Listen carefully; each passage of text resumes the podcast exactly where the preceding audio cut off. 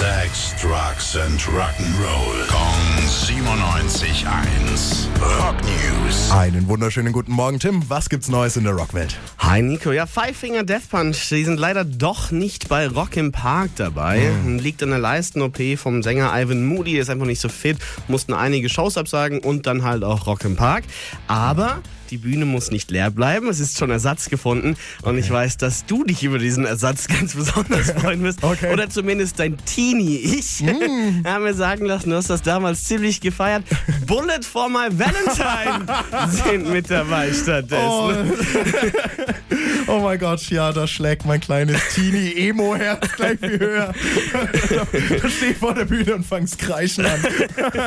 Ja, wenn du das machen willst, übernehmen den Slot einfach 1 zu 1. Samstagabend statt Five Finger Death Punch auf der Mandora Stage dann Bullet for my Valentine um halb zehn. Oh, wunderschön geil.